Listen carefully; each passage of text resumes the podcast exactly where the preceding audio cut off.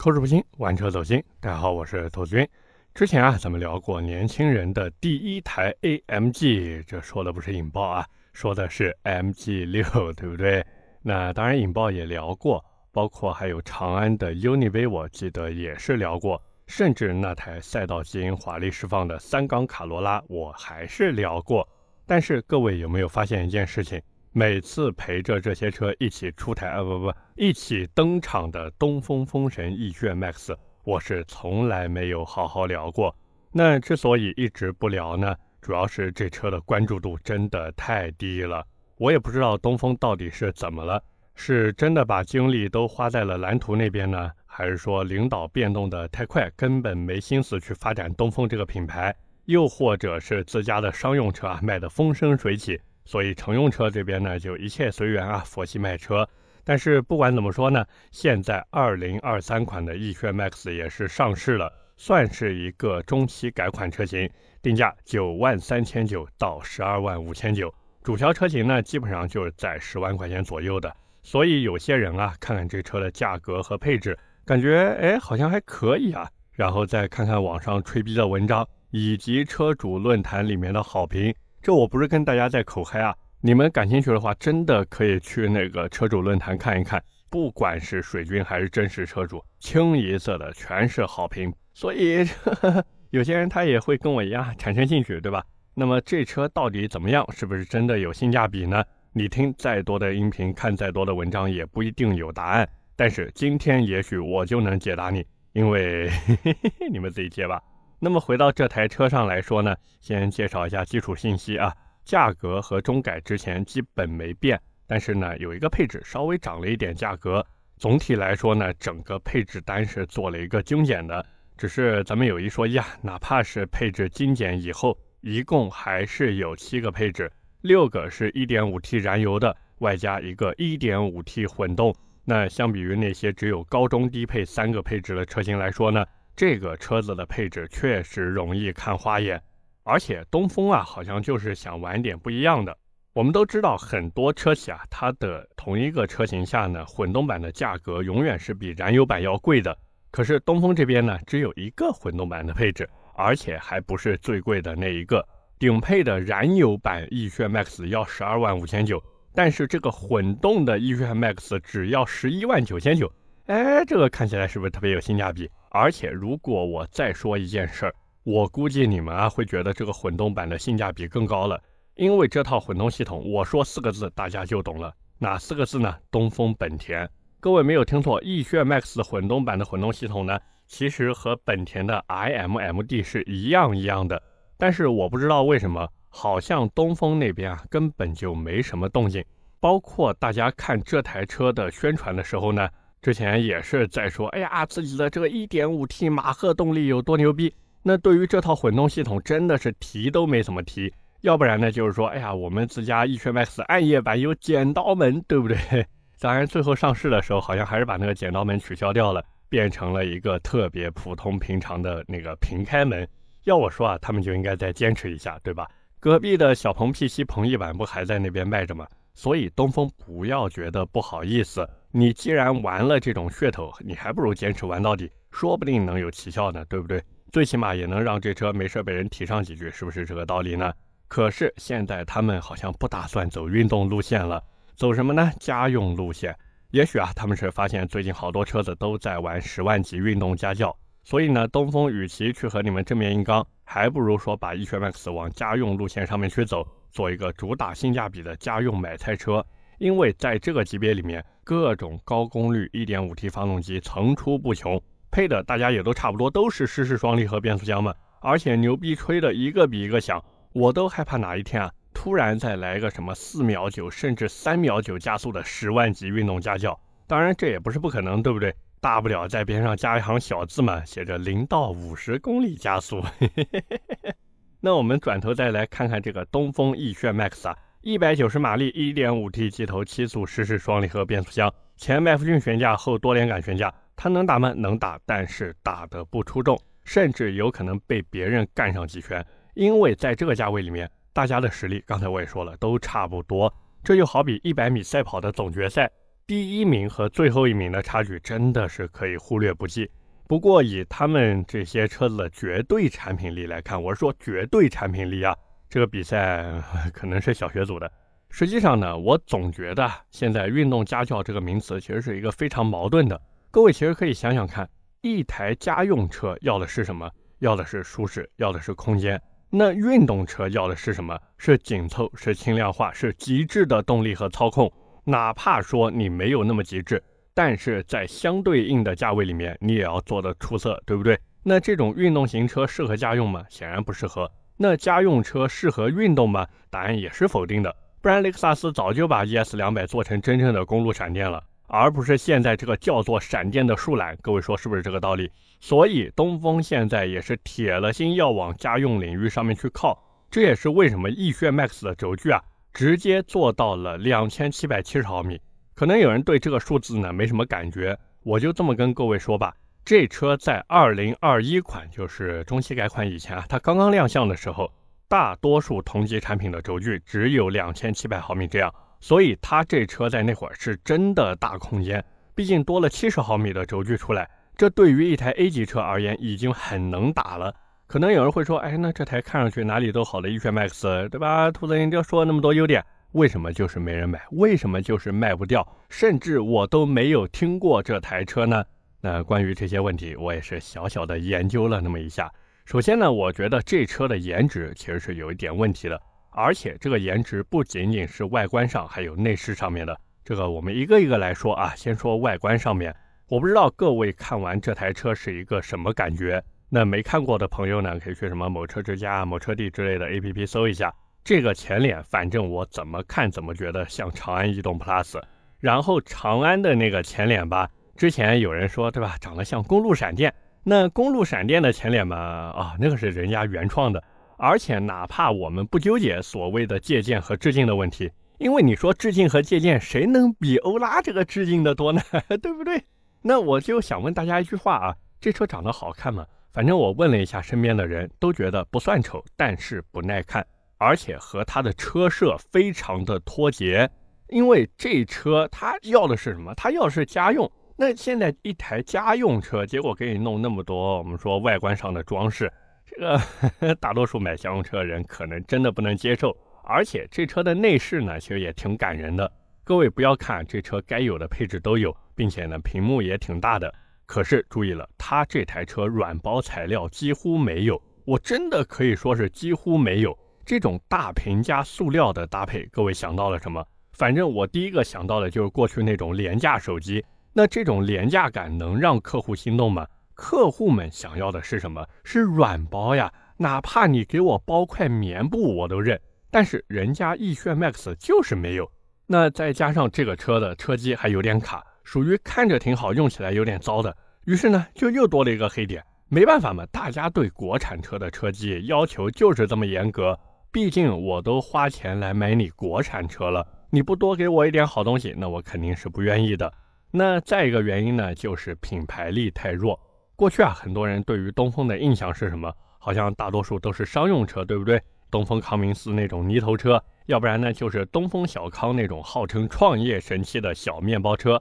那到了乘用车上面，大家对它的印象更多还是东风标致、东风本田、东风日产这些合资品牌。哪怕说后来，或者说东风啊，它一直都有自己的乘用车。可是大家对它的关注度呢，其实很一般。更何况东风最开始做乘用车的时候呢，它这个切入的门槛也相对比较低端，同时呢还错过了品牌向上的契机，而这也就导致呢后来不管东风出什么车子，大家都觉得它就应该是走那种亲民路线，对不对？就应该价格便宜。我不管你车子做的怎么样，但是你的价格必须要先给我打下来。所以这个对吧？怎么说呢？那很多品牌是怎么做的呢？是哪怕我的品牌不够高端，我一开始卖不了更贵的价格，但是我可以从刚开始或者说在我转型的时候呢，给你带来高端的感觉。各位其实看看长城啊、吉利啊这些车厂就知道了嘛。奇瑞那种就别看了啊，纯纯的反面教材，真的是一手好牌打得稀烂。那长城也好，吉利也好。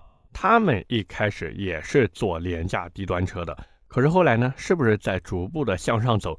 那东风它没有赶上那一波品牌升级的浪潮，最后呢也就只能在低端产品里面挣扎，甚至我可以说影响了蓝图的这个品牌性。而且各位也都知道，现在十万左右的轿车市场竞争激烈的真的是爆炸到无以复加。那东风现在哪怕产品力摆在这里，不好意思，没有用。况且这车的产品力呢，其实真的现在都二零二二年底了，你以现在的眼光来看它的话，确实有点普通。因为我们都知道一句话，就是不怕不识货，就怕货比货。各位可以看现在十万左右的家轿。德系、日系虽然说是在持续性的摆烂，或者说是在不思进取，但是人家就是能给客户带来一种我们说稳定感，这其实是长期以来积累的口碑，对不对？这种感觉非常非常的能打动一些害怕修车的客户，或者说那些第一次买车的客户。那转头再看看美系，威朗 Pro 的优惠都干到五万了。你逸轩 Max 能和威朗 Pro 对垒吗？好像差点意思吧。你优惠都干不过人家，是不是？虽然说你逸轩 Max 是一个独立悬挂，可是各位反正可以去开一开啊。我是觉得这车前软后硬的调教开起来真的不如威朗 Pro。没办法，调教水平就摆在这个地方，并且你的价格，刚才我也说，对吧？真的是，所以大家为什么来选你呢？你是能给客户带来面子上的加持？还是说能给车主带来更好的驾驶体验，好像都没有，是不是？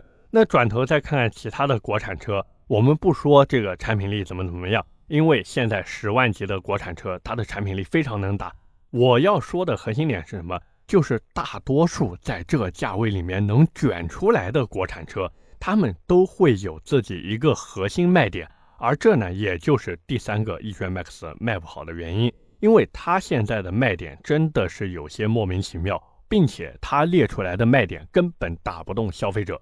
各位其实可以想想，现在这些主流的十万级国产家轿，我们也不用不好意思说他们是低端产品，对不对？这对吧？低端产品就是低端产品嘛。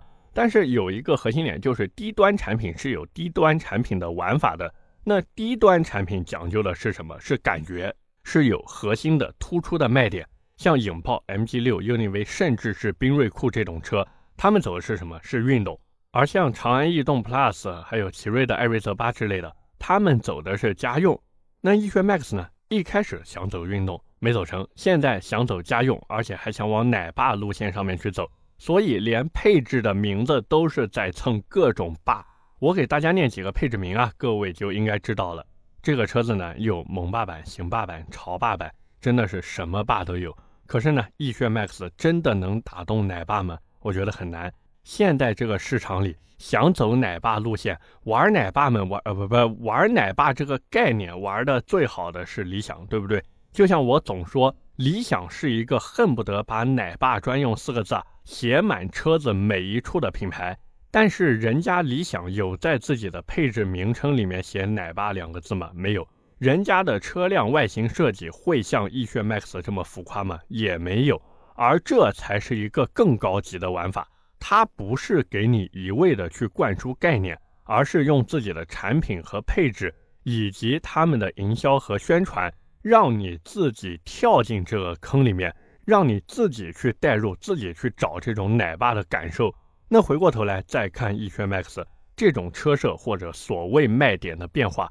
还会给人带来一种什么感觉啊？是不是会让人觉得你这车就是走运动路线走失败了，然后呢才来走家用路线的？这就像什么呢？像一个人本来他想去大城市里面闯一闯，结果呢走的时候啥样，回来的时候是啥样。讲起来，哎，我现在要回家发展了，那街坊邻居们会怎么想他？是不是一样的道理？况且，如果逸轩 Max 真的想走奶爸路线，我不是说不行，那你好歹玩的高级一点吧。我呢也是给你们支个招，你们呀其实可以调整一下配置，你们就主打混动。你看人家影豹都玩混动了，你们不能玩吗？完全可以，盯着省油和平顺性去打，然后价格卖高一点，千万别怕人家不买。反正你们现在这车的销量也就这样，配置呢慷慨一点，品质也做得再好一点，该给软包就给软包，没有多少钱的。哪怕你用个仿皮，大家都认，知道吗？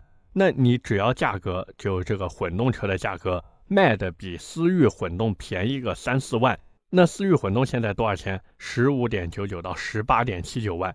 你这车就当做思域混动高功平替版。你现在混动不就一个十一点九九万的配置吗？再加俩配置，现在这个当低配，然后再来一个十二万九千九的中配和十三万九千九的顶配，花点钱找大 V 宣传一下，这车不就卖出去了吗？你甚至可以把这车机盖上的东风 logo 给去掉，换成什么车屁股上面的英文字母。你看这车能不能卖得好？我估计最起码也会比现在的销量要高。当然啊，现在逸轩 MAX 卖的不好呢，我觉得是一件非常正常的事情。毕竟这车的亮点啊，它根本没办法打动大多数十万左右购车的客户。我记得我之前不止一次的说过，就是在这个价位当中买家用车的呢。他们想要的是车子能够带给他们足够稳定和省心的感觉，最好呢车子本身也足够稳定省心，那对吧？再好不过了。那那些花十万块钱想买玩具的客户，不好意思，他们早就想了千百遍自己的选择了。所以逸炫 MAX 现在属于什么？它既不能打动家用刚需的那批人，也没办法吸引那些想买一台玩具的消费者。最后呢，就只能在这边随缘卖车。OK，那么今天关于逸轩 MAX，我们就先聊这么多。下面是我们的留言互动环节。上一期节目啊，我们聊的是长城的啊，不对，是魏的摩卡 DHT PHEV。那么第一条留言来自网友六六六六，他说：“咖啡不行，我们就换字吧。换什么好呢？陆地我们有坦克了，海洋呢被友商用了，要不然我们来一个天空系列。”这些什么歼十、歼十五、歼二零、直二零、运二零，这个影豹好像用过类似取名的套路了，对不对？而且这个歼十五、歼十啊，现在还有歼二零，啊，都已经是牛夫人了。我现在期待是什么？期待的是轰二零，对不对？那些都牛夫人了。而且真等轰二零出来以后，那期盼是什么？期盼的是鸾鸟呀，哈哈，是不是这个意思？所以这个取名呢，我觉得嗯，再斟酌斟酌啊，再斟酌斟酌。但我是怀疑呢，说不定下一次他们真的会拿奶茶来取名字，什么乌龙奶茶呀，哦，乌龙这个词好像一般车厂都不太喜欢用，什么茉莉奶绿，对吧？这名字就不错嘛，是不是？下一条留言来自平江小白龙，他说最近上市的 H6 PHEV 怎么样啊？和宋 PLUS DM-i 比，感觉热度不高。其实这个车子呢，为什么热度不高？你要想明白一件事，就是你为什么去买长城 H6 这台车？你图的是什么？你图的是性价比呀。那现在这个 H6 的 PHEV，你看着是它能帮你省点油钱，可是呢，它二手车的保值率你知道有多少吗？我跟你说，没一个人能敢拍着胸脯告诉你，这台车的保值率能和燃油版的 H6 一模一样。然后你再看看这台车最终的一个落地价，你再拿这个落地价去对比燃油版的 H6，我不说你拿这个 1.5T 的燃油 H6 去和它比，你就拿 2.0T 燃油版的 H6 和它去对比价格，你都可以算出来两台车之间差了多少钱。那这些钱你拿来加油的话，你告诉我够你加几年，对不对？所以，真的，为什么 H 六这个 PHEV 卖不好？核心点还是价格，价格就是价格。但凡它的价格，我们说指导价能比现在低个一点五万到两万，我跟各位说，这车妥妥的又是一个爆款。但是很可惜，他们并没有这样去做，所以自然而然也就没什么人关注了。最后一条留言来自曹操不爱小乔，他说最近长城在某条上面的软文着实有点多啊。这两年长城技术有没有进步，我不知道。反正营销方面的进步那是肉眼可见的。哎，说到这个营销啊，我真的是，我不管是听车场还是玩车日记，我任何一档节目多多少少也都聊过长城的车子吧。不管是他们的电动车，像好猫呀、什么黑猫、白猫，反正这些各种猫，还是他们的燃油车，就比如魏派呀、坦克呀，反正七七八八的，对不对？但是我到现在连一分钱的充值都没见到。不过这个呢也难怪，毕竟呢我和传谣对吧？这个在节目里面老是吐槽人家，这个 确实会对充值有点影响。不过这个 你们可以这拿钱堵我们的嘴嘛，对不对？你拿钱堵我的嘴好不好？我的嘴还是挺好堵的，真的，我不贵。OK，那么以上就是我们今天这期节目的全部内容了，也是感谢各位的收听和陪伴。我的节目会在每周二和每周四更新，点赞、评论、转发是对我最大支持。各位如果还有什么想听的车或者想聊的话题，也欢迎在下方评论区留言。我们下期节目接着聊，拜了个拜。